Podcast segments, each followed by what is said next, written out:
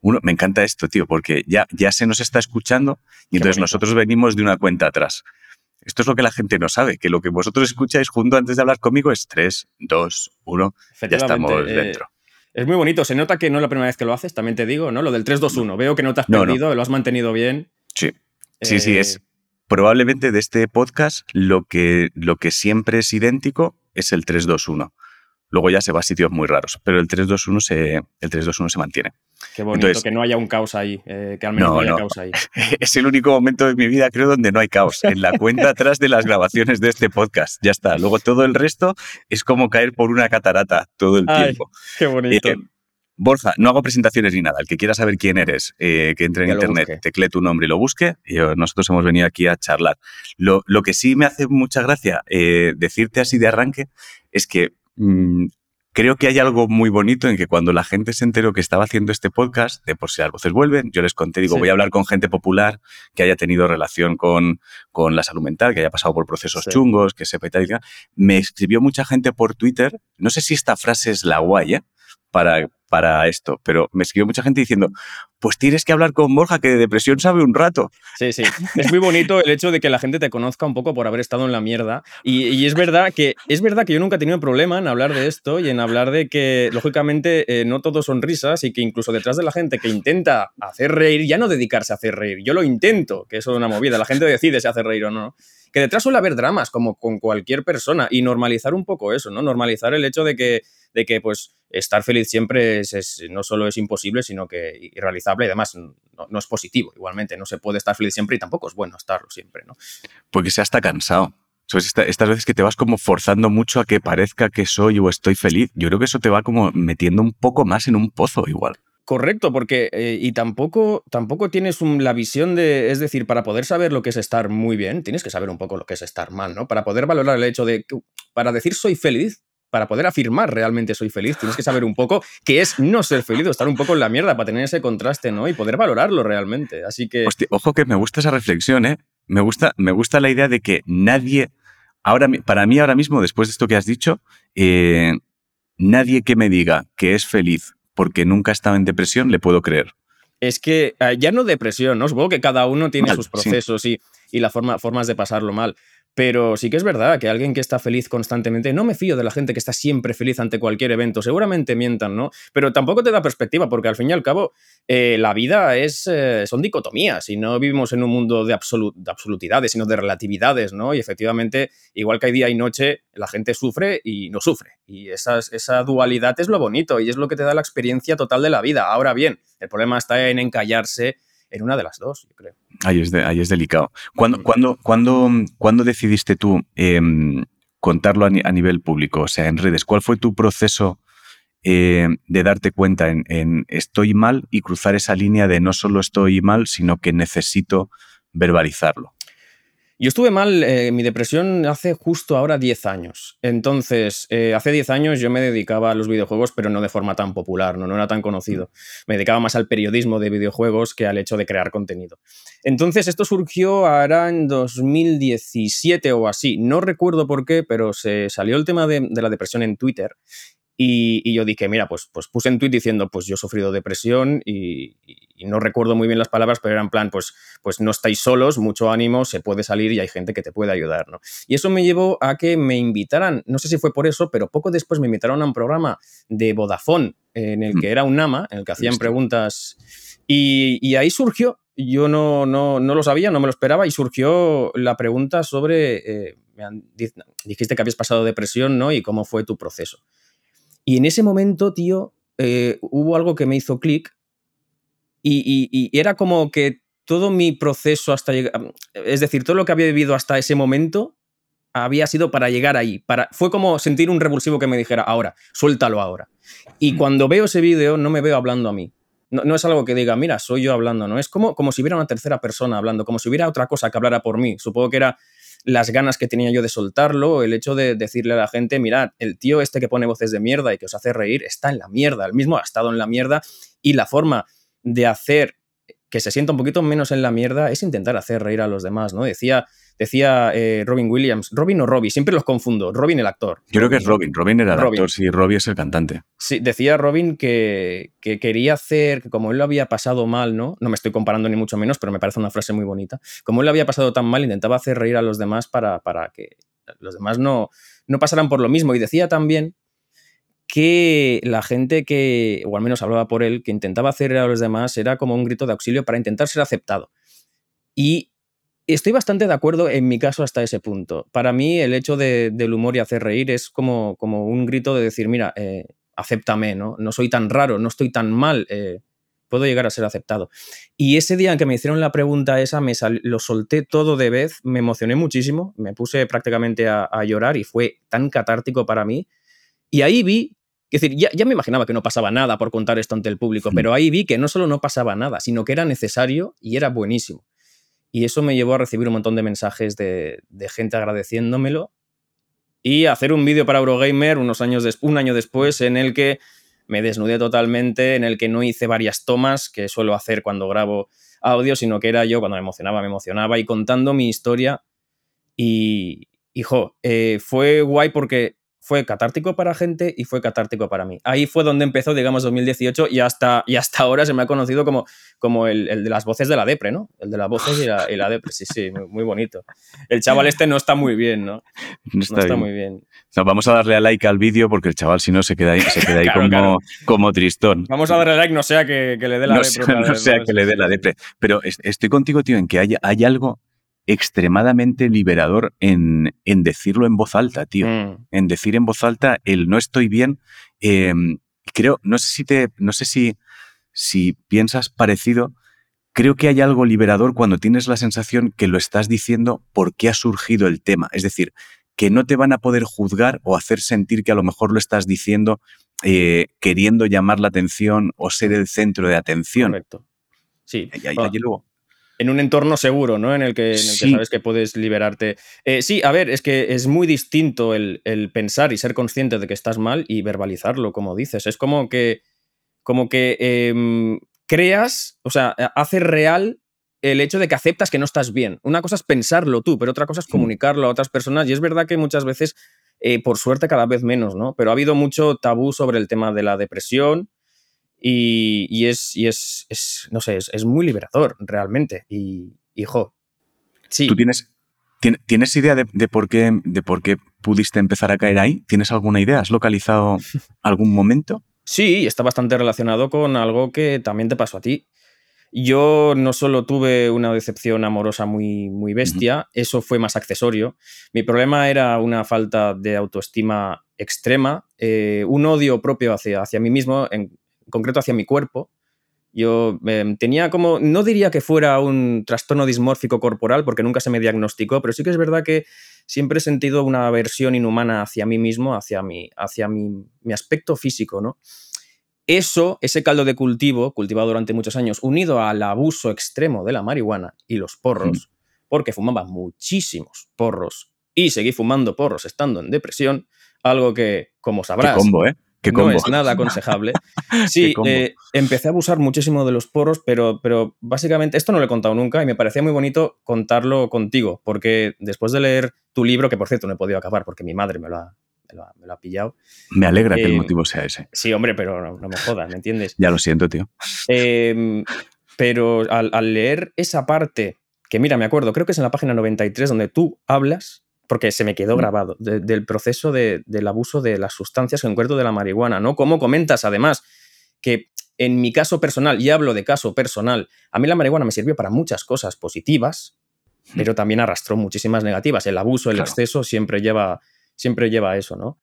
Y, mm, y empecé a, empecé a, fumar marihuana, pero desde los 15 años. Esto fue, em, fue a partir de los 14, 15 años donde empecé a, abusar de la marihuana. Tengo 34 ahora mismo. Hostia, eh, creo que de, la gente con la que he hablado, creo que eres la persona más joven. Que, o sea, que empezó a consumir más joven, creo. Pues empecé con. Quiero decir, yo era un, era un niño lo más alejado posible de este mundo.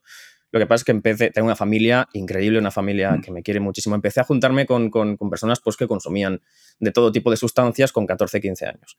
Entonces, pues empecé a ir por sitios, pues no lo más recomendable para un chaval de 14 o 15 años. Y pues em, evité sustancias más bestias como la cocaína, la, por a la que nunca, nunca he caído. Sí que es verdad que en alguna ocasión concreta, muy pequeñita, probé el MDMA, pero yo me centré en la marihuana. La marihuana era mi vía de escape, era del plan, el día es una mierda, mi vida es una mierda. Mentira, no sentía que mi vida fuera una mierda, pero me sentía tan fracasado por no poder aceptarme a mí mismo tal y como era, que recurría al refugio de la noche. Para mí la noche era el momento en el que, como tú dices, el pensamiento está más claro y puedes escuchar mejor esas voces. Em, la noche me enganchó hasta tal punto que a día de hoy todavía arrastro eso. Todavía intento refugiarme en la noche y confieso que Todavía fumo de vez en cuando eh, porros, cosa que no debería hacer, pero, pero como sabrás es un círculo vicioso bastante, bastante chungo. Em, sí, dime, dime. Sí, no, no, no, no, no es fácil. No, de, hecho, es que veía ayer, ayer vi, mm, no, no, relacionado con esto, de repente me puse un, un, documental de un cómico que se llama George Carlin, por, mm. por temas distintos a esto, y mencionaba algo sobre las drogas que sí que es, me resultó muy curioso y es, em, hablaba de él había abusado también de, las drogas, de la marihuana, etcétera, etcétera. Pero claro, hablaba de parte de lo que comentabas tú, de te ha dado muchas cosas buenas. Es cierto, ¿eh? en mi caso también, o sea, a nivel creativo, no me atrevería a decir que he escrito las mejores bromas colocado, ni de broma, no me atrevería a decir eso, pero sí que hay algo sobre lo que no había reflexionado y es que he descubierto posibles lugares a los que ir sin necesidad de estar drogado, porque al menos ya los conozco. Es decir, como ya he estado ahí, sé cómo volver. Y eso sí es interesante, porque creo que a veces lo que pensamos es, sin esto no voy a poder tener esa sensación, no voy a poder abrir esa puerta, y ese argumento es falso, porque realmente esa puerta ya la conoces, ya puedes llegar ahí. Sí, sí es verdad. Claro, esto plantea el tema de hasta qué punto lo que. hasta qué punto lo que te engancha es la sensación o, el hecho de hacerlo, o el hábito, el simple hábito de coger, liarte el porro y encendértelo. ¿Qué es lo que engancha realmente? ¿La sensación que tienes después, sea la que sea, o el hecho de esa rutina, de ese lugar seguro, ¿no? De coger el papelillo, liarte el porro y fumártelo. Ese momento, la esa primera calada, ¿no? en, mi caso creo que, creo que hay una, creo que había un, componente em, de punto de vista equivocado y creo que tiene que ver con los que nos dedicamos al, mundo de la noche. Eh, en mi caso, la comedia, o he estado muy relacionado con músicos, etc. Mm. Eh, hemos vivido creyendo que lo, lo, guay es el consumir, el estar fumando, mm. el estar bebiendo y que todo lo otro es lo no guay. Y creo que hay mucho de postureo. Mucho. O sea, cuando, cuando me paro a pensarlo fríamente, em, las drogas, en mi caso, me han permitido hacer algunos, algunos descubrimientos o he tenido algunas sensaciones. O sea, yo con el éxtasis, por ejemplo, he tenido sensaciones de repente de, de, eh, un amor infinito hacia, hacia, el resto de seres humanos. o sea, un amor eh, total, el amor más puro que mm. haya podido sentir. es de repente. incontrolable. No, no, existe la maldad. Em, y es verdad que ahora puedo, puedo, puedo forzar el tener esa sensación hacia la gente diciendo, bueno, a ver, a lo mejor no todo el mundo es gilipollas, voy a enfrentarme a los seres humanos como si fueran eh, puros, no voy a ser el gilipollas que baje la guardia, pero voy a coger este punto de partida que sentí cuando estaba en este, en este lugar para relacionarme con la gente. Y hostia, mi relación con la gente ahora ha cambiado, porque lo cojo yo desde un punto, desde un punto distinto. Entonces, en mi caso creo que había mucho postureo ¿eh? en, el, tema de pero, porque, pero puedes llegar a ese lugar, como dices, porque tuviste la experiencia de la sustancia. Entonces, aquí está el tema que también comentas tú en el libro, por cierto, sobre si las drogas son buenas y malas. Las drogas no son ni buenas ni malas, las drogas pueden ayudar muchísimo, son sustancias que llevan conviviendo con el ser humano desde, desde hace milenios y el tema está en que, por supuesto, primero, el abuso es el error aquí, ¿no? No hay mm. que, tampoco hay que romantizar las drogas, por supuesto, y importa mucho el contexto cómo te las tomas, cuándo te las tomas y sobre todo yo creo que en el sistema actual en que vivimos de una forma tan, tan, tan individualista, ¿no? tan, tan personal, tan de, tener que producir constantemente eh, para poder ser, de, materialismo, creo que tampoco encaja mucho el tema de las drogas, de que sean tan recreativas. ¿no? En mi caso, como comentabas tú con la marihuana, me permitió alcanzar eh, al principio me permitió alcanzar ciertas formas de pensamiento que me hacían verlo todo desde un punto de vista mucho más global y mucho más amplio, o al menos esa era mi sensación, ¿no? Algunos dirán, bueno, te estás flipando, posiblemente, pero a mí me sirvió, me, sirvió, me sirvió bastante. Y entonces sí que es verdad que llegó cierto punto abusando de ellas en el que... Eh, por ejemplo, yo cuando iba a la universidad, porque yo estudié, hice dos años de Derecho, ¿no? Me decía, bueno, venga, para estudiar este examen, pues para relajarme un poco, me ha fumado un porrillo. Craso error, Borjita Pavón, craso error. Lógicamente dejé derecho, ¿no? Eh, pero, sí que es verdad que llegó un punto en el que en el que esa, esa búsqueda o esa sensación de, decir fumar para, para, llegar a algo más, a un estrato distinto, o para intentar ser mucho más creativo, ya no me funcionaba. Y cada vez que fumaba un porro, lo que encontraba era la apatía total. Eh, lo más parecido a ser un zombie. Era probar un, porrito de marihuana y quedarme en blanco, totalmente. Y me planteé, ¿realmente es eso lo que busco? ¿Por qué fumo entonces, no? Y también llegué a la conclusión de que buscaba realmente eso, de quedarme en blanco porque no quería seguir pensando, no quería que mi cabeza me taladrara constantemente durante todo el día con pensamientos intrusivos a los que no quería hacer caso. Y ese momento de la noche, ¿no? En el que podía, podía permitirme eh, quedarme en blanco, aislarme y, drogarme, ¿no? Eh, creo que también no sé, eh, yo creo que me ha hecho mucho bien, pero también me ha hecho mucho mal, como, como comentaste en el libro, ¿no? Y también creo que sin la marihuana no me dedicaría a lo que me dedico ahora mismo. No haría lo que hago y, y no, no creo, yo creo que hubiera, creo que parte del hecho de que dejara derecho fue por, no solo porque vi que eso no era mi lugar, sino porque los porros me impidieron poder seguir estudiando con tranquilidad. Creo que fue un factor determinante en mi vida, tanto para bien como para mal. Y en la depresión, lógicamente, lo que hizo fue agravarla agravarla muchísimo más, porque, porque lógicamente se comenta mucho, ¿no? De que la marihuana, y tampoco quiero que esto sea un podcast temático de la marihuana, ¿no? Bueno, no pasaría nada, ¿eh? Si se convirtiera el episodio de bienes tampoco sería un problema. No, es, nuestro, es nuestro rato, o sea, realmente... no, tío, y te lo agradezco mucho, de verdad, pero, pero es que se comenta, ¿no? Que la marihuana, cuando estás alegre y fumas un porro, pues como que te aumenta la euforia, ¿no? Y si estás triste, fumas un porro, como que te aumenta la bajona, ¿no? Esto se comenta mucho. Y, ahí me metí en el pozo total, en la oscuridad total. Era, era, mi vida era de un vampiro. Básicamente yo no podía ver el sol, no podía ver, porque era rollo, miraba al sol y me, se me claro, todo el día en casa fumando porros, tío, bueno, por la noche, ¿no? Porque por la mañana, por, el día intentaba ser un poco productivo porque tenía que seguir trabajando. Pero era de plan que no salía de casa fumando porros por la noche hasta las 4 o 5 de la mañana, a dormir, levantarme a las 10, hacer mis movidas sin ejercicio físico ni nada por la noche, fumar porros. Y era, llegué a un punto de una reclusión tal que empecé a tener cierta agorafobia o cierto miedo al exterior. No era capaz de salir a comprar pan, por ejemplo. Me daba pánico, empezaba a tener sudores fríos.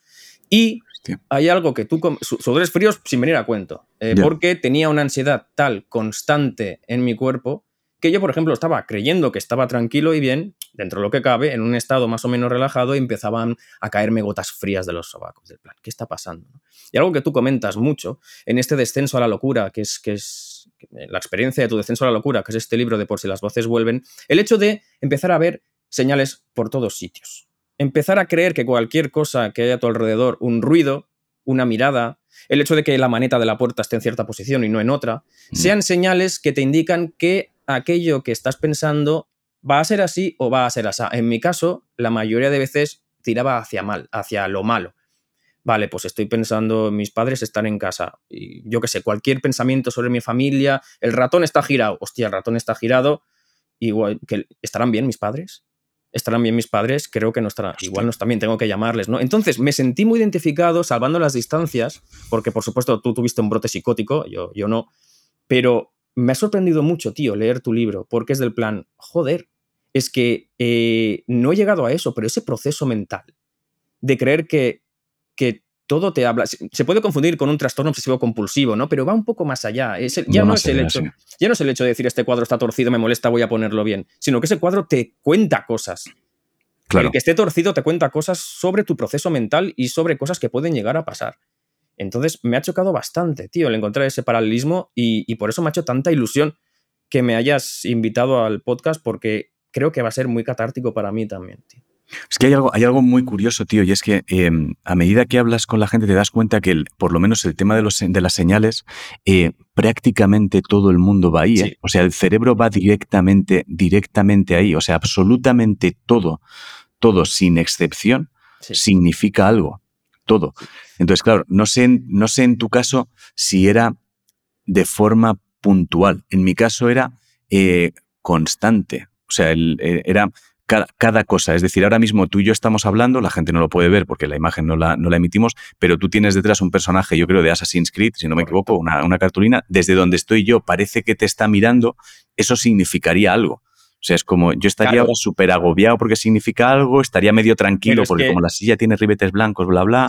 Pero es que tu caso es, es que, tío, eh, o sea, tu caso es loquísimo, tu caso es, y, y, joder, el hecho de haberlo, de haber escrito un libro explicando esto, tío, rompe muchos tabús, porque ahora vuelvo a eso, pero quería comentar una cosa, porque es verdad que se habla mucho y cada vez más, y está muy bien, sobre la depresión, sobre que Em, pues gente conocida, ¿no? Habla sin tapujos de que ha sufrido depresión. Pero es que hay muchas otras enfermedades de salud mental que siguen estando estigmatizadas o que tienen cierto tabú. La psicosis, por ejemplo, los brotes psicóticos.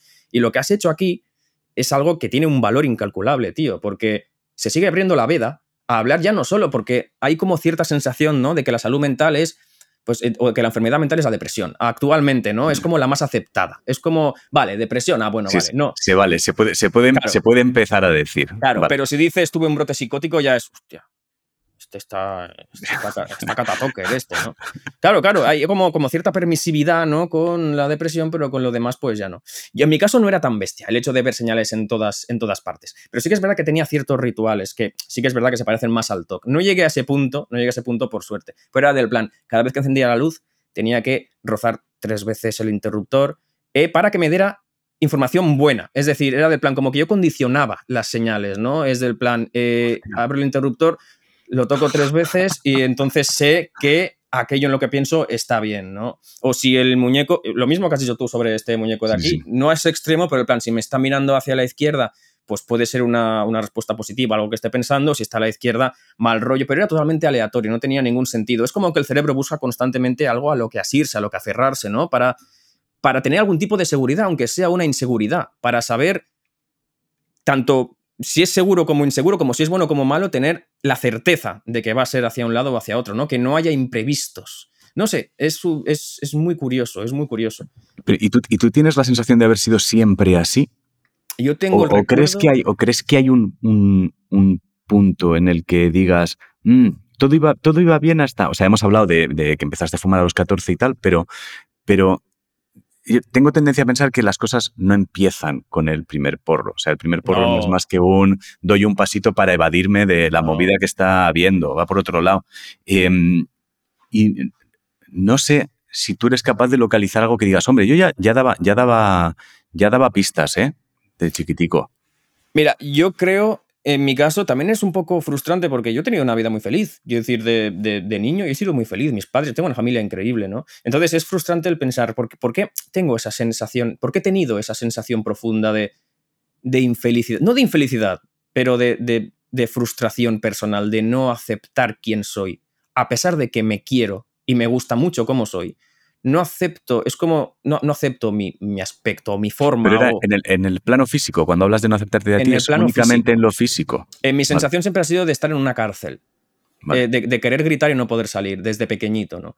Entonces, eh, yo empecé a fumar porros de forma esporádica, 14 años, pues cada sábado cuando salía, pues fumaba porros. Después llegó a 2007 o así, empecé a fumar de forma diaria. Yo creo que, yo creo que lógicamente el abuso de la, de la marihuana contribuyó en eso, ¿no? Porque es verdad que el abuso de la marihuana en paranoia. Es verdad, fumar mucha marihuana en paranoia te, te, vuelve un poco obseso y yo creo que fue la mezcla de esas dos cosas, ¿no? De esa, lo de la sensación era previo al consumo de marihuana, siempre he tenido sensación de estar atrapado en algo que no quiero, de estar encerrado en una jaula, de intentar volar y no poder, siempre he tenido esa sensación de, de no querer mi aspecto físico, de rechazar, no odiar, porque no me gusta odiar, odiar requiere un esfuerzo que de rechazar mucho mi cuerpo, ¿no? Pero fue con, el, con, el, con la mezcla de, de ese pensamiento junto con la marihuana lo que hizo la bomba de relojería y, y lo que me llevó a, a esos pensamientos intrusivos ya que la depresión, porque yo creo que hubiera tenido depresión igual, pero hmm. con la marihuana la depresión fue, estuve dos años en depresión, yo eh, dos años de depresión chunga, severa, y, y recuerdo los primeros meses no recuerdo nada, tío. Recuerdo estar en la cama llorando, recuerdo oírme, oír mis sollozos de...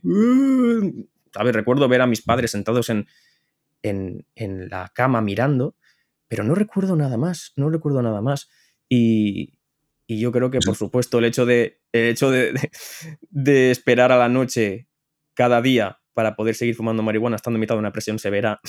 ¡Qué error! No era plan, no era plan. Eso te iba a preguntar, ¿te diste, ¿te diste cuenta tú y pediste ayuda tú? ¿O, alguien dijo, o alguien te cogió del pecho? Las dos cosas. Eh, pedí ayuda, pero. Y esto también es. Creo que es la primera vez que lo digo, pero la rechacé. Digamos que eh, está mal. O sea, pediste tú la ayuda y cuando llegó la rechazaste.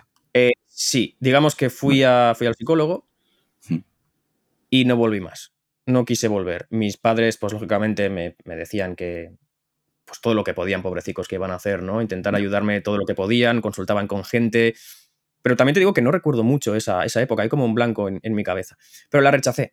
La rechacé y superé la depresión no solo, pero con mi familia, cosa que no recomiendo. Por supuesto, recomiendo que la gente busque ayuda siempre, es lo más recomendable, que no, sé, que no crean que porque yo he superado más o menos, porque no sé hasta qué punto la he superado del todo la depresión después de 10 años, no recomiendo que la gente se aventure eh, en esto sola.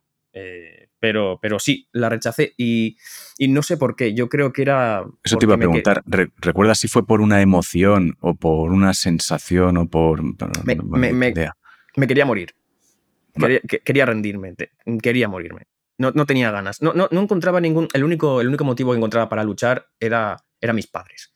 no es pues hacer esto a tus padres, tío. Gente que te quiere, que les puedes arruinar la vida, que decir. Y el único motivo, lo único que me mantenía con vida era pensar en mis padres, pero no quería ayuda porque no, no encontraba eh, motivos para seguir. Cuando, dices que el único motivo eran tus padres, ¿te refieres a que llegaste a pensar en, oye, ponemos fin a esto y a tomar por el culo? Ya está. Sí, sí, claro, claro. Oh, sí, sí, por supuesto, por supuesto, muchas veces.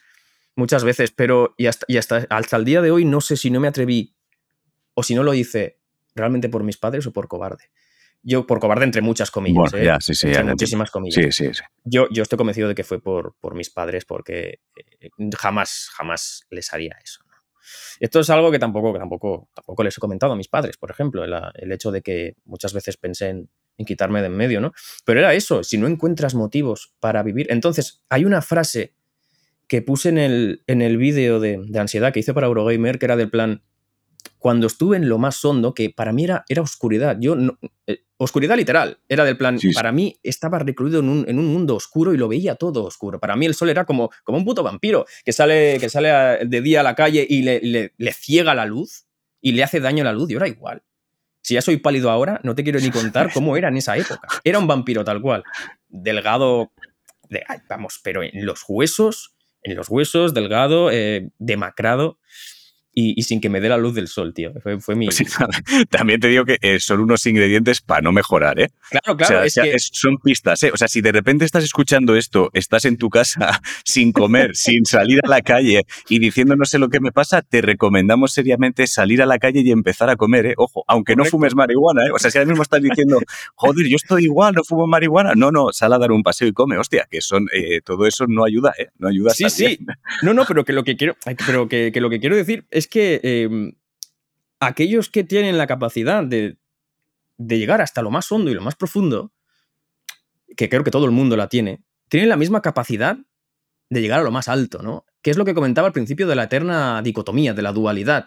De, y entonces, cuando recuerdo cuando estaba en la mierda, llorando, que incluso me salió uno de lo que lloré, porque, claro, me salió un orzuelo que, me ocupó todo el ojo como si hubieran dado un puñetazo, que a día de hoy todavía arrastro secuelas de ese orzuelo, 10 años después. sí, sí, sí. Y recuerdo, tío, y no quiero romantizar, por supuesto, la depresión, ¿eh? Quien tenga depresión, por favor, sabemos, sí, sí. Que, acuda, que acuda a terapia, que, que, pida ayuda, que hay gente dispuesta a ayudar, por supuesto. Es verdad que hay psicólogos de todo tipo, pero seguro que encuentran a alguien que les pueda ayudar. Pero recuerdo pensar, eh, recuerdo pensar, vamos a disfrutar de del infierno. ¿no? Vamos a disfrutar de esta oscuridad. Vamos, intenta aprender de esta oscuridad. Es un pensamiento muy peligroso. ¿eh? No quiero, repito, que no quiero hacer que. No, no, sí, no quiero romantizar eso. No, no te preocupes. Yo creo que cualquiera, cualquiera que interprete que, estas charlas son para romantizar algo de esto, eh, tiene, tiene que ir atrás, echar un vistazo a nuestras carreras, revisar de qué va esto, bla, bla. O sea que tranquilo. Pero recuerdo estar en ese punto de decir, Borja, eh, como, como, como otra voz que me hablara, ¿no? Eh, claro, porque mi proceso mental estaba totalmente mermado, era como, como, como, era yo, pero era como alguien que me hablaba que tampoco controlaba yo, que me, la sensación de decir, Borja, experimentalo. Es decir, eh, no, no, puedes salir ahora mismo de esto, experimentalo, busca los porqués, intenta como, como, como intentar como cerrar los ojos e intentar leer un libro con los ojos cerrados solo tocándolo, ¿no? Era algo imposible, pero quería probarlo, quería, quería probar cómo era, si podía llegar a disfrutar, entre muchas comillas, del hecho de estar en la mierda, para poder saber lo que era y poder contrarrestarlo cuando estuviera bien, porque sabía que en algún momento iba a estar bien, aunque no mm. quisiera luchar por nada, aunque no tuviera motivaciones para luchar, sabía que en algún momento eh, iba a estar bien, aunque no quisiera seguir vivo. Y es una paradoja muy, muy, muy chunga, tío. Y, Pero, pues fíjate, tío, hay algo en eso que has dicho ahora de, mm, de intenta, eh, intenta sentir lo que estamos viviendo ahora mismo al 200%, es decir, estamos en la mierda. Eh, trata, de, trata de vivirlo al 200%, sentirlo al 200%. Me ha recordado, hay una, mm, hay un momento en una serie, no sé si conoces, es antigua, ¿eh? A dos metros bajo tierra se llama. yo creo que es una de las mejores series que, existen con el mejor final. y hay varias cosas que me impactaron mucho en esa serie, pero hay un momento, tío, eh, que mientras contabas esto me he acordado de ese momento. Creo que es, es un pequeño spoiler, pero como sucede en el capítulo 1 no pasa nada. Em, el padre de la familia tiene un accidente, muere, lo, arrolla un autobús, y entonces creo que es durante el entierro.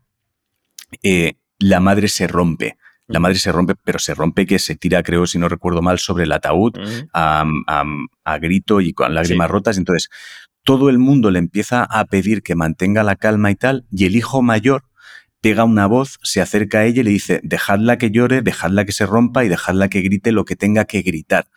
Entonces, mientras hablabas de eso, tío, he pensado en que em, creo que a veces el hecho de tratar de negarnos las emociones que estamos sintiendo en ese momento, eh, quizá no ayude demasiado. O sea, quizá ayuda más el, decir, oye, estoy en la mierda, déjame, déjame un momento estar en la mierda, déjame, déjame sentirme todo lo mal que me tengo que sentir ahora mismo, porque probablemente cuando se vacíe ese envase, es que lo voy a tener que llenar de otra forma. No lo sé. No, no, y es algo que te podemos comprobar diariamente con la muerte.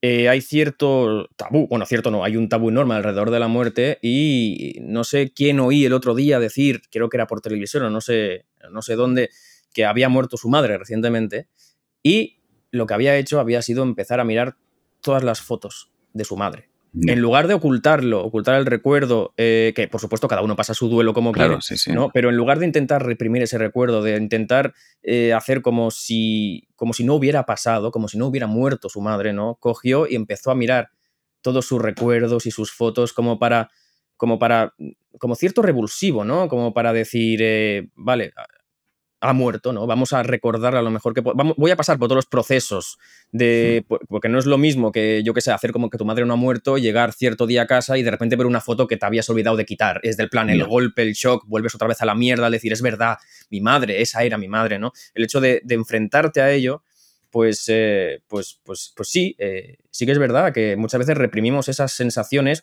o también reprimimos el hecho de como... aceptar que estamos mal, ¿no? Al fin y al cabo, ¿qué es eso? Como que, está bien estar mal, que no pasa hmm. nada por estar mal. Y, también está bien regodearse, y repito, entre muchas comillas, regodearse en estar mal. Eh, sabiendo que te puede servir para verlo con perspectiva, para aprender de ello. Muchas veces decimos lo de, es que cuando más aprendes es cuando peor estás. No estoy de acuerdo, no estoy de acuerdo que solo aprendas en, en lo malo, pero también, también aprendes cuando estás mal y puedes aprender mucho. Eh, porque al fin y al cabo son experiencias y, a ojos de, digamos, el universo, tú que tuviste una relación muy cercana con el universo. Mucho, mucho, el que más. a ojos del universo, por, decirlo de alguna forma, son experiencias iguales, son experiencias equiparables. El estar muy feliz o el estar muy mal. Son, al fin y al cabo, experiencias, ¿no? Que te sirven para, para poder crecer o para poder reaprender o recrear aquello que creías que era tu vida. ¿Cómo, cómo, cómo, empezaste a, a, remontar, tío, una vez decides para adelante? O sea, ¿cuáles, cuáles fueron tus, tus herramientas, o por lo menos las, las más básicas, las que dijiste, esto se tiene que quedar si quiero salir de aquí? Pues, pues fue mm, con mis amigos, porque tengo, tengo pocos amigos, pero muy buenos amigos. Una amiga en concreto que bajaba de Barcelona a Lleida, donde estaba yo cada semana. Cada semana bajaba a verme y a sacarme. Vamos, eso es impagable y estaré agradecido toda mi vida. Eh, con los videojuegos, que era lo que me permitía aislarme. Eh, jugar a videojuegos me permitía, lo comento también en el, vídeo de Eurogamer, jugar a videojuegos me permitía eh, saber que era un, entorno en el que podía fracasar y no pasaba nada, ¿no? En el que podía fallar y no pasaba nada. El juego me permitía fallar, me abrazaba igual, me permitía volver a intentarlo. Eran mundos en los que podía ser una persona distinta sin dejar de ser yo. Y sobre todo el hecho de que fue justo cuando entré a Eurogamer. ¿Y qué hice? No sé cómo lo hice, pero en mitad de mi depresión, en el momento más chungo de mi depresión, me fui a Barcelona a vivir para trabajar en Eurogamer, que era mi sueño. Mi sueño era estar en Eurogamer, me surgió la oportunidad y se juntó la oferta de Eurogamer con la depresión. ¿Y, qué hice? Eso fue como, como seis meses después de que de empezar la depresión. Me dije a mí mismo, no sé cómo lo hice, pero me fui a vivir varios meses a Barcelona. Y a conocer a los que eran mis ídolos en mitad de una depresión enorme, lo que me, lógicamente hizo que no pudiera haber una relación muy fluida entre la gente que admiraba y yo, porque yo estaba en la mierda y claro, ellos decían, qué raro es este chico, ¿no? Que, porque ellos no lo sabían. Era de plan, qué raro es este chico que, llega aquí, se sienta en el ordenador. Yo hacía mi trabajo eh, y lo hacía lo mejor que podía y quería demostrar quién era a través de mi trabajo porque no podía hacerlo de otra forma. Y, fue ahí, fue gracias a enfocarme en lo que me ilusionaba, en encontrar esa... O sea, es que apareció Eurogamer justo en el momento indicado. Era el que me llame la persona que admiro y me diga, oye, eh, tú eres el elegido para este puesto que estamos buscando, vente a Barcelona a hablar contigo, gente que llevaba 10 años leyendo y siguiendo, y que yo sabía, porque desde que los descubrí sabía que iba a acabar estando con ellos, no sé por qué. Eh, mm. Eso fue lo que, lo que me dio un poquito de, luz, pero recuerdo el hecho de ir a Barcelona y vivir en Barcelona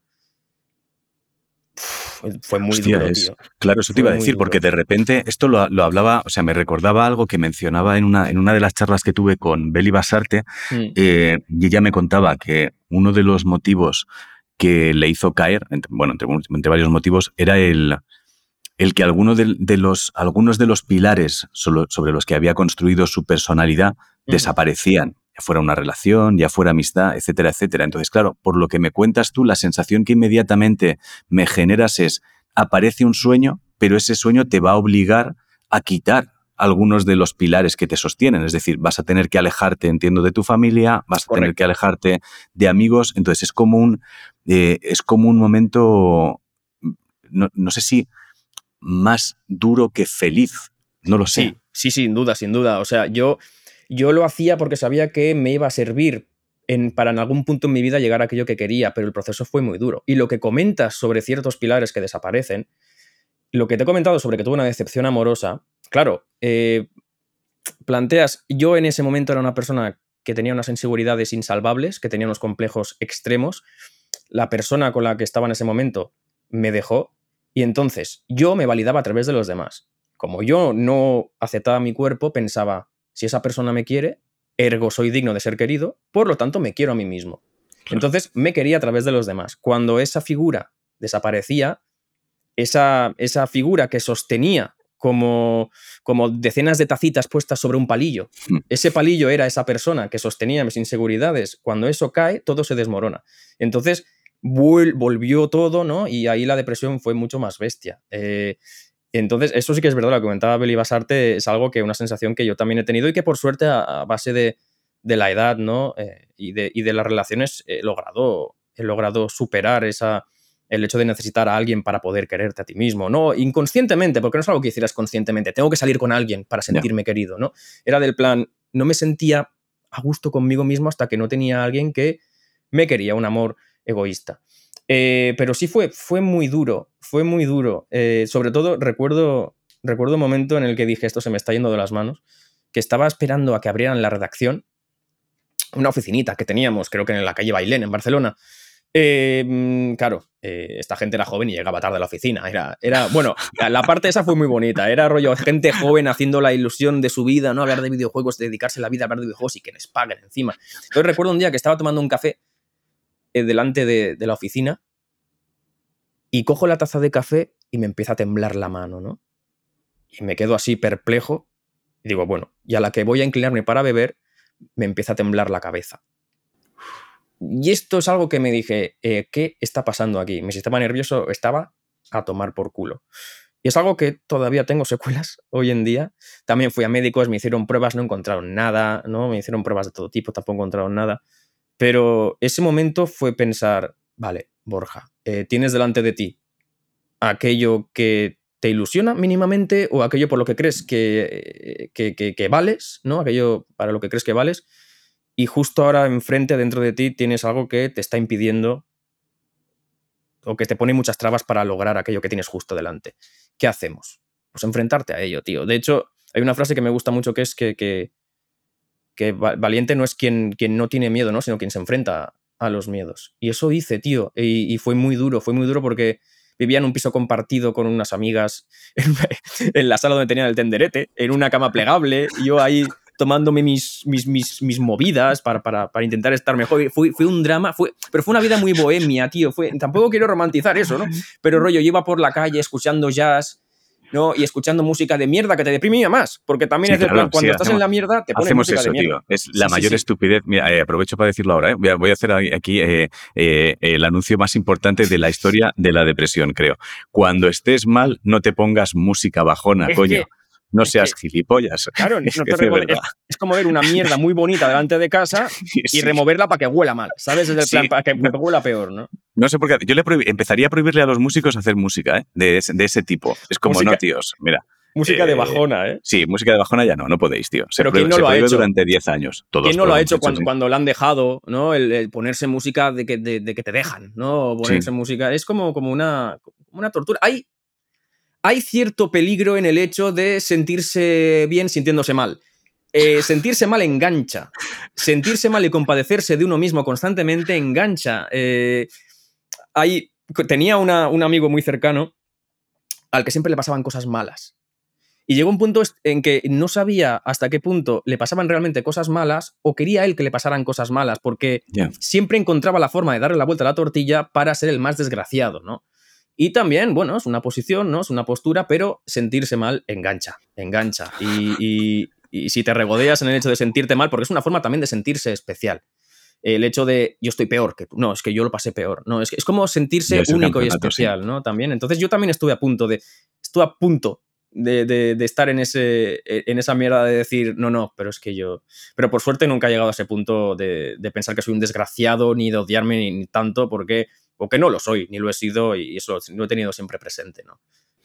Oye, y, bueno, vi, vi, el vídeo del que, del, que, del que hablas, el de la depresión, la ansiedad, y me surgió, me surgió una duda. No sé si lo decías, no sé si lo decías abiertamente o lo insinuabas o, o yo he sacado conclusiones.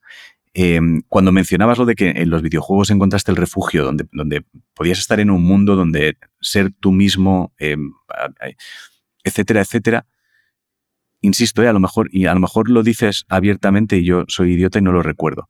Pero bueno, Ángel, que eres idiota, yo creo que es algo que Eso es algo que sabemos todos, No es, eso, no es, eso no es lo sorprendente de esto. Pero, ¿usaste alguna vez, o sea, alguna vez te enfrentaste tú a tu vida como si fueras un personaje del videojuego? Es decir, ¿llegaste a hacer a un Borja en otro plano controlando al Borja de aquí para tratar de salir de algunas situaciones o enfrentarte a algunas situaciones? En cierto modo, en cierto modo sí, en cierto modo sí.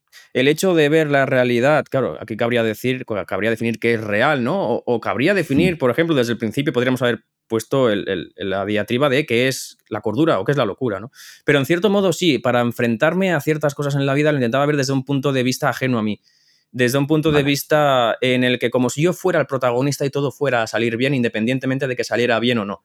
Eso sí lo he hecho y lo sigo haciendo a veces. Creo que es un ejercicio que me funciona y mientras me funcione, ¿no? El hecho de aislarme un poco del drama, del drama hablando no solo de cosas malas, sino del drama en general, de lo dramático, ¿no? Alejarme un poco de las cosas, verlas con perspectiva eh, y, joder, sí, como si, como si hiciera lo que hiciera, todo formara parte, ¿no? De, algo hmm. que, está previsto, ¿no? Sí, como, como ser el que controla a alguien en un videojuego, ¿no? Sí, lo, hago y, lo, sigo haciendo. No lo digo explícitamente en el, en el vídeo, pero sí, sí que lo he hecho. Sí que lo he hecho para quitarle gravedad a las cosas y para sentirme eh, eh, no sé, no especial, pero para sentir que, tengo algo a lo que asirme, para sentir cierta seguridad, pase lo que pase, aunque sea ficticia. Claro, yo, fíjate que lo hago porque me, me, permite coger perspectiva de algunas cosas. O sea, a veces lo que, lo que creo que nos sucede es que estamos justo en el puto centro del tornado. Entonces es imposible ver nada. O sea, crees que el problema que estás teniendo en los morros es el problema más grave del mundo y si consigues verlo un momento desde un poco más atrás, es la sensación de, hostia, pero esto no es para tanto, ¿eh? espérate. O sea, yo, por ejemplo, sí que reconozco que me he quedado con hacer el ejercicio de tratar de ver muchas veces la foto desde fuera espérate, espérate, no eres, eh, vamos a verlo tres pasitos, tres pasitos más atrás. Entonces, cuando, cuando vi tu vídeo y, y, hablabas de que en los videojuegos encontrabas ese refugio porque podías pertenecer a un mundo donde no eras juzgado, a, pasear por allí tomando decisiones, etcétera, etcétera, pensé, eh, hostia, es una, es una estrategia para probar en la vida real que no está mal. O sea, esa sensación de ¿qué haría si yo estuviera controlándome a mí ahora mismo como un videojuego? Correcto, y, eso es un poco, eh, no en la depresión quizá, pero cuando le he pasado mal por ciertas cosas, también intento extrapolarlo y, y pensar, como tener la sensación de que eh, no te preocupes porque pase lo que pase, va a salir bien, ¿no? Y puedes disfrutar de este momento de estar mal, no te preocupes, ¿no? Mm. Y esto lo hago como autodefensa también, porque lógicamente puede no salir bien. Pero mi convencimiento es que aunque no salga como yo quiero, al final va a salir bien. Y esto te ayuda a quitarle gravedad al asunto y sobre todo me repetía mucho, en esa época me repetía mucho la frase de... Eh, los problemas no me pueden vencer porque yo soy más grande que ellos, ¿no? Era como intentar decir, son circunstancias, son circunstancias y yo soy eh, la persona. Eh, ¿no? Yo soy no el que lo sufre, pero eh, las circunstancias no me pueden, no me pueden vencer. Mm. Y, aunque, aunque, aunque pueda sonar pretencioso, a mí me sirvió y, y joder, lo sigo haciendo de vez en cuando. El hecho de intentar tomar perspectiva y aunque lo estés pasando muy mal, no sé, darle, darle cierta perspectiva, como digo. También muchas veces he tenido curiosidad por pensar, si me pasa, una tontería, era un pensamiento muy intrusivo que tenía cuando estaba mal. Si me pasara algo, por ejemplo, ahora muy malo, si yo, por ejemplo, salgo de mi habitación y encuentro a mis padres muertos en el suelo, ¿cuál sería la primera palabra que saldría de mi boca? ¿Cuál sería la primera palabra que saldría de mi boca? Sería. Oh fuck. ¿No? Tú imagínate yo abriendo la puerta, viendo a mis padres muertos en el suelo en un charco de sangre y decir, hostia, fuck. ¿Cuál sería la primera palabra? Eh, ¿Sería, sería, fuck, ¿Sería un grito como en las películas? ¿Sería shit, here we go again? ¿Te imaginas? Oh shit, here we go again. Como en plan, además engolando, la voz. Engolando, la voz, además. y, y a veces me ha pasado de que me pasa algo, pues un poquito grave, ya no muy grave, pero yo qué sé, que me haga una herida muy seria o un corte muy serio o que, o que pasa algo relativamente grave, ¿no? No hablo de ese nivel de gravedad. Y me sorprendo con que mi primera respuesta ante el drama es cómica. Ya. Mi primera respuesta ante el drama, entre comillas, es, es, cómica. Eh, y es algo que, como te digo, la, persona que me dejó cuando estuve en depresión, lógicamente mi reacción fue llorar como una magdalena. Y recientemente, ante una, ante un amago de también decepción amorosa, mi respuesta fue más de sosegada y cómica. Y... la comedia es mejor siempre. ¿eh? la comedia siempre es mejor. si eres capaz de aplicarla. porque hay momentos donde estás tan en la mierda que no eres ni capaz de aplicar la comedia. Pero, pero la comedia siempre, siempre ayuda un poquitín más. O sea, yo recuerdo hace años eh, viajé a, Barcelona, a casa de mis padres, donde yo vivía antes. Y entonces encontré un diario de cuando tenía 19 años. Y, yo por aquel entonces estudiaba interpretación. Entonces yo salía, salía por aquel entonces con una chica. Eh, de la escuela y entonces encontré una página en el diario que ponía, yo, yo he sido muy inconstante siempre en los diarios, soy, soy constante ahora. A esta edad es cuando he empezado a ser constante en los diarios porque creo que he entendido la función de los diarios. Me ha costado, pero la he entendido ahora. Sobre la constancia te quería preguntar luego, pero dime, dime. Vale. Pues eh, encontré un diario de estos que, bueno, había empezado como un día y eran tres páginas. Entonces en la tercera página ponía, he conocido a una chica, es maravillosa, yo creo que me he enamorado ya para siempre, es lo mejor que, que he pasado en la vida. Entonces giré la página y la siguiente página, habían pasado muchos meses desde que había escrito aquella página, no había vuelto a coger el diario desde entonces, y la siguiente fecha era ya muy posterior a aquella fecha, y la primera frase era menuda zorra. Y entonces ponía, ponía, eh, esto lo he puesto así porque sé que dentro de unos años encontrarás el diario y te hará gracia el contraste. Y pensé, hostia, soy yo poniéndome bromas para el futuro. Yo estaba ya mal, yo estaba ya mal cuando era crío, ¿eh? Pero realmente realmente... Eh, Funcionó, ¿eh? Claro, entonces, ¿hasta qué punto el hecho de que hablaras con tu yo del pasado, que comentas cuando descendiste a la locura, es verdad o no? ¿Hasta qué punto es cierto o no? No, no, yo, o sea, viendo eso, claramente yo iba ya pensando en, yo voy a ir sembrándome cosas para el futuro, para el pasado voy a ir encontrando cositas por aquí. ¿Crees que las personas que tienen cierta densidad, agilidad mental o, que tienen más inquietudes existenciales son más propensas a caer en la locura? No, o sea, me, encantaría decir que sí, porque eso nos, daría un, punto extra a los que nos dedicamos a ciertas cosas. Mm, después de publicar el libro, eh, soy un poco más consciente de la cantidad de gente que pasa por este, por este tipo de cosas. Eh, y me doy cuenta de que no, no, no influye para nada, el, o sea, no influye para nada o todos somos mucho más de darle vueltas al coco, mucho más existencialistas, mucho más de plantearnos ciertas cosas. Es decir, pueden, ser, pueden ser las dos opciones. O no tenemos mérito o todos somos bastante de darle vueltas al tarro y de jugar con, y de jugar con nuestra existencia. Hmm. Porque el, vamos, yo creo que ahora mismo es que no, no conozco a gente que no haya estado mal, ¿eh? No, no, no, es que, es que, el problema es, que. Muy acojonante. Claro, el problema es que dicen, no, es que ahora hay mucha gente que está fatal. Es del plan, no, quizás que antes no se comentaba, quizás que antes no se, hablaba abiertamente. Claro, quizás que antes la gente se callaba por miedo a que pensaran, mira, está loco, ¿no? O está mm. mal de la cabeza. Y cuando, y perdona que cambie de, y que sea yo el entrevistador ahora, pero es algo, una pregunta que quería hacerte. Porque eh, cuando en tu descenso a la locura, en el que las sustancias fueron tan presentes, ¿no? El abuso de las mm. sustancias, que tú dejaste de trabajar, ¿no? Eh, dejaste de. Trabajabas puntualmente en. Por aquel entonces no, o sea, no trabajaba, estaba haciendo actuaciones de monólogos y el lo que yo llamaba trabajo era crear contenido en internet, sketches, pero no crear contenido como creáis vosotros. Solo comedia, que es un, ¿no? Que es un curro, claro. Yo tenía solo comedia que era. Bueno, lo iba retomando. era más una excusa. O sea, para mí era más una excusa para juntarme con gente, beber, comer y fumar, ¿eh? ¿Pero lo hacías motivado? Ese, ese ¿O era por, por no dejar de ser relevante para ti mm, mismo, quiero decir? Es una buena pregunta. había una mezcla de sensaciones. A mí, eh, parte del proceso de, de solo comedia de aquella época me resultaba muy interesante em, y otra parte menos. Entonces, no era, no era, mm, no era un proyecto realmente. O sea, había una parte que yo creo que, que alimentaba mi ego mm. de, creador o de cómico o de autor, o no sé muy bien de qué cojones, pero alimentaba parte de mi ego el, el rodearte de gente o ver, ver que esas ideas que has tenido cuando las enseñas se convierten en gente diciendo qué divertido, qué bien nos lo hemos pasado. Entonces yo creo que había una parte que me alimentaba. Eh, otra parte que siempre me ha gustado, que tiene que ver con la escritura y con, con buscar situaciones o reflexionar sobre, sobre cosas. Em, y luego otra parte que me aburría muchísimo y que yo creo que me, que me aportaba el, el estar con gente y no estar solo, probablemente, muy probablemente. ¿No te gustaba estar solo siempre?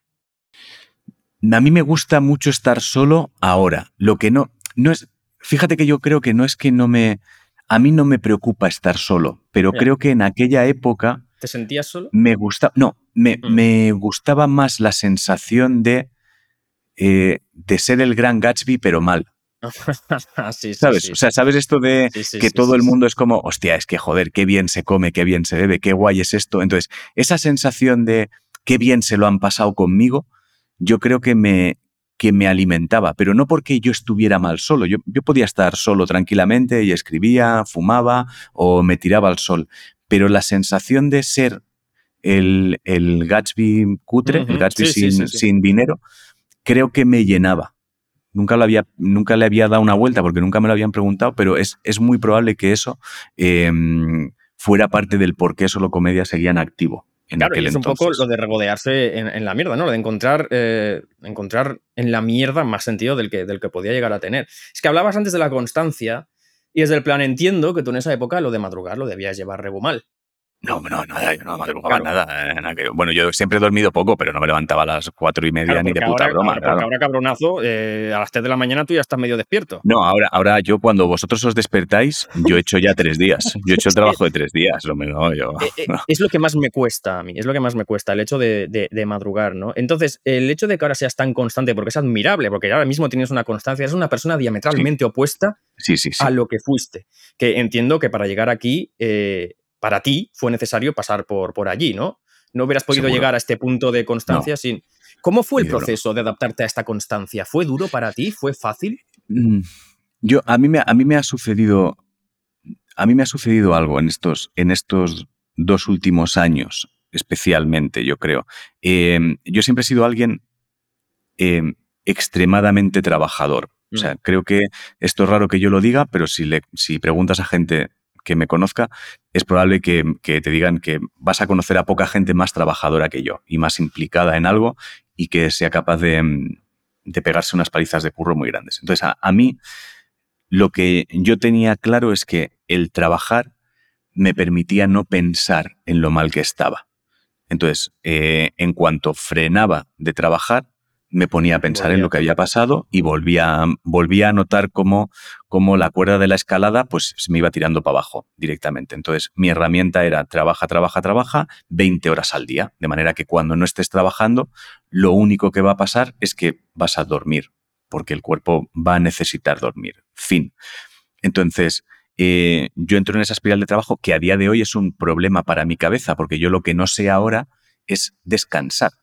No sé, yo no sé descansar. O sea, yo cuando estoy quieto, eh, mi cuerpo inmediatamente lo interpreta como desperdiciar el tiempo, tirar el tiempo, ser un vago. Entonces, en cuanto estoy quieto, eh, mi cerebro trata de hacerme creer que estamos vagueando. Y es un problema, es un problema serio porque, porque yo me apetece sentarme a ver una película sin más o, no hacer nada, me da igual. Pero bueno, entonces yo esa, mm, estos dos últimos años lo que sí he conseguido hacer es, es Mm, convertir, en, convertir en algo esa constancia. O sea, esa necesidad de trabajo la he conseguido convertir en productividad real mm. para ir creciendo en cosas. Entonces, mm. claro, es la primera vez en mi vida donde tengo un proyecto que depende única y exclusivamente de mí. Entonces, mi constancia es para conmigo. Entonces, claro, si ya era un mercenario cuando era para otros, ahora mismo ni te cuento, ahora mismo es que no me ves bajar la guardia ni un puto segundo. Ya lo veo, ya, sí que no hace falta seguirte en Twitter. Claro, pero tiene que, ver, tiene que ver con un par de frases que yo he escuchado durante estos dos años en televisión, trabajando en televisión. Entonces fue como una especie de, espera, espera, espera, espera, que me estás diciendo que si trabajo para ti, eh, tú vas a decidir lo que yo tengo, cuánto puedo crecer yo, que te follen. Entonces, directamente mi constancia se han convertido en en, en algo muy productivo, muy, muy productivo porque vas viendo el largo plazo. Productivo profesional y personalmente también, entiendo. Sí, sí, sí, sí. Porque te sientes realizado, debes sentirte realizado ahora mismo. Mucho, claro. Claro, pero porque estás, estás colocando toda la energía con dirección. Yo hasta hace, hasta hace dos años realmente, yo hacía muchas cosas y tenía mucha energía y podía currar mucho y era un tío que más o menos ha estado currando siempre, pero mm, no había una intención en lo que estaba haciendo. Pues de repente era el tío que podías ver en la tele o de repente era el tío que podías ver en un musical en teatro o era el tío que podías ver mm, haciendo no sé qué. Entonces, en el momento en el que consigues empezar a agruparlo y dices, vale, vale, este es el proyecto, ya claro, mm, todo coge otra dimensión y ser constante es fácil. Y, entonces, esto que comentas de que, de que no puedes estar parado porque tu cerebro enseguida empieza a decir, Ángel, eres un vago, Ángel, haz algo, Ángel, no eres productivo. ¿Hasta qué punto es, es también cierto, o mm, ya no miedo, pero recelo a volver a caer en la mierda? El hecho de quedarte quieto y el mm. tener tiempo para pensar y que pueda volver a pasar algo similar a lo que pasó. En mi caso no es, no es eso, ¿eh? Fíjate, sí que le he dado muchas vueltas, le he dado muchas vueltas a, a ver si lo que me pasa es que no quiero pensar por miedo a caerme. No, a mí lo que me sucede ahora es que he descubierto la cantidad de cosas que se pueden conseguir cuando aplicas bien la energía. Entonces, inmediatamente mi cabeza está diciendo, la de cantidad de energía y tiempo que hemos desperdiciado, vamos a recuperarlo, porque en cosas que alguien pensaba que hacen falta dos años para conseguir, si lo haces bien, lo tienes en seis meses. Entonces, claro, cuando haces ese descubrimiento, a mí lo que me pasa es, es, un poco lo que me sucedía cuando estaba en pleno brote, que de repente encajabas todas las señales y no podías parar. Era como, pero esto es fascinante. Solo que ahora me pasa con, hostia, pero yo, pero a mí cómo no me han enseñado que la energía bien usada agiliza cosas y acelera procesos. Entonces, me pasa eso, que es, hostia, venga, vamos, si, si sabes que leyendo este librito vas a hacer un proceso que, de, que no leyendo lo vas a tardar un año, léete el puto libro, hostia. Entonces vas abriendo puertas. Estar, en, las Dos, estar en, la productividad en las dos partes, porque a mí es lo que más me cuesta y por lo que más me martirizo y por lo que más lucho conmigo mismo. Es, soy un desorden, soy un caos, no logro organizarme y me cuesta mucho hacerlo todo. Em, cuando me pongo es, es genial, pero me cuesta mucho empezarlo todo porque tengo constantemente un caos en mi cabeza de ideas y de pensamientos y, curiosamente, trabajo mejor bajo presión. Es algo que creo que no es bueno, pero es verdad que trabajo mejor cuando hay presión. No sé si es porque hay presión o porque realmente es algo que tengo que hacer sí o sí, ¿no? ¿A ti te pasaba lo de trabajar mejor bajo presión? Fíjate, mm, fíjate que me, me, argumentaba el yo trabajo mejor bajo, presión hasta que he descubierto que es falso. Nadie trabaja mejor bajo presión. Lo que sucede es que dejas las cosas para última hora y no te queda más remedio que hacerlas. Entonces, como las haces en ese momento, crees que lo que está pasando es que trabajas mejor bajo presión y es como, no, no, lo que pasa es que te quedaba un día para entregarlo. Entonces, eso hay, hay, hay una, yo creo que hay, además hay un libro súper interesante sobre eso que habla de modelos mentales, etcétera, etcétera. Y hablan de, un, de una cosa que yo creo que nos sucede a todos y es, no sé muy bien cómo lo dicen la frase exacta, pero es, eh, un trabajo tarda en hacerse exactamente el tiempo que tengas para hacerlo. Es decir, si tú tienes que hacer un vídeo en una semana, el vídeo te llevará una semana hacerlo. Pero si te dan tres horas para hacerlo, lo harás en tres horas. Entonces, uno sabe cuánto tiempo necesita para cada cosa. Entonces, claro, cuando a ti te llaman y te dicen, hazme un vídeo, necesito un vídeo de dos minutos eh, para dentro de una semana, tú dices, pues esto cuando me ponga lo tengo en media hora. Entonces, lo acabas haciendo en la última media hora. Y entonces lo que dices es, trabajo mejor bajo presión y es una polla, lo has dejado para el último minuto. Si lo hubieras hecho en cuanto te lo han dicho, hubieses tenido una semana de relax que ni te lo crees. Entonces, yo me argumentaba eso hasta que descubrí que era mentira. Tal cual, tío, tal cual. Tal cual. Intento, intento engañarme, montarme mi propia mentira de esto de trabajar mejor bajo presión. Pero, tío, eh, realmente eh, es, un pozo de, mierda esto de, no tener ningún tipo de organización, en, mi caso, ¿no? De tener horarios totalmente traspuestos. A veces te vas a dormir a, las, a, las, a, la, una, a veces a las cinco de la mañana y es del plan. Eh, y lógicamente, como, como sabrás, ya habrás comprobado, ¿no? Entiendo que para que la cabecita funcione bien, hay una frase muy bonita, por cierto, del Animal Crossing, el juego Animal Crossing. Hostia, sí. Hay una frasecita que le dice uno de los aldeanos que es mente ocupada, cabecita despierta, ¿no? Que me gusta mucho, siempre se me quedó grabada. Entonces entiendo que para que la cabecita funcione un poco mejor, madrugar te debe ayudar muchísimo, ¿no? A mí me ayuda mucho madrugar y esto lo vas a entender de, forma, esto lo entiende mucho la gente que ha estado en según qué sitios. Eh, ¿Verdad que por la noche todo es calma? Sí. Pues cuando madrugas es de noche. No hay ruido, no hay nadie, tío. Entonces, las primeras horas yo de 5 menos 10 a 8 y media, 9, que es cuando el mundo empieza a despertar, en general, hay gente que despierta a las 7 y media, bla, bla, pero nos entendemos, de, de 5 menos 10 a 8 y media, 9, son las horas más productivas que vas a tener en tu vida. No hay nada de ruido. Nada. Es que, ¿sabes lo peor, tío? Que, que, lo sé porque lo he hecho. Eh, cuando estuve, estuve colaborando con Zapeando durante un tiempo, ¿no? Hmm.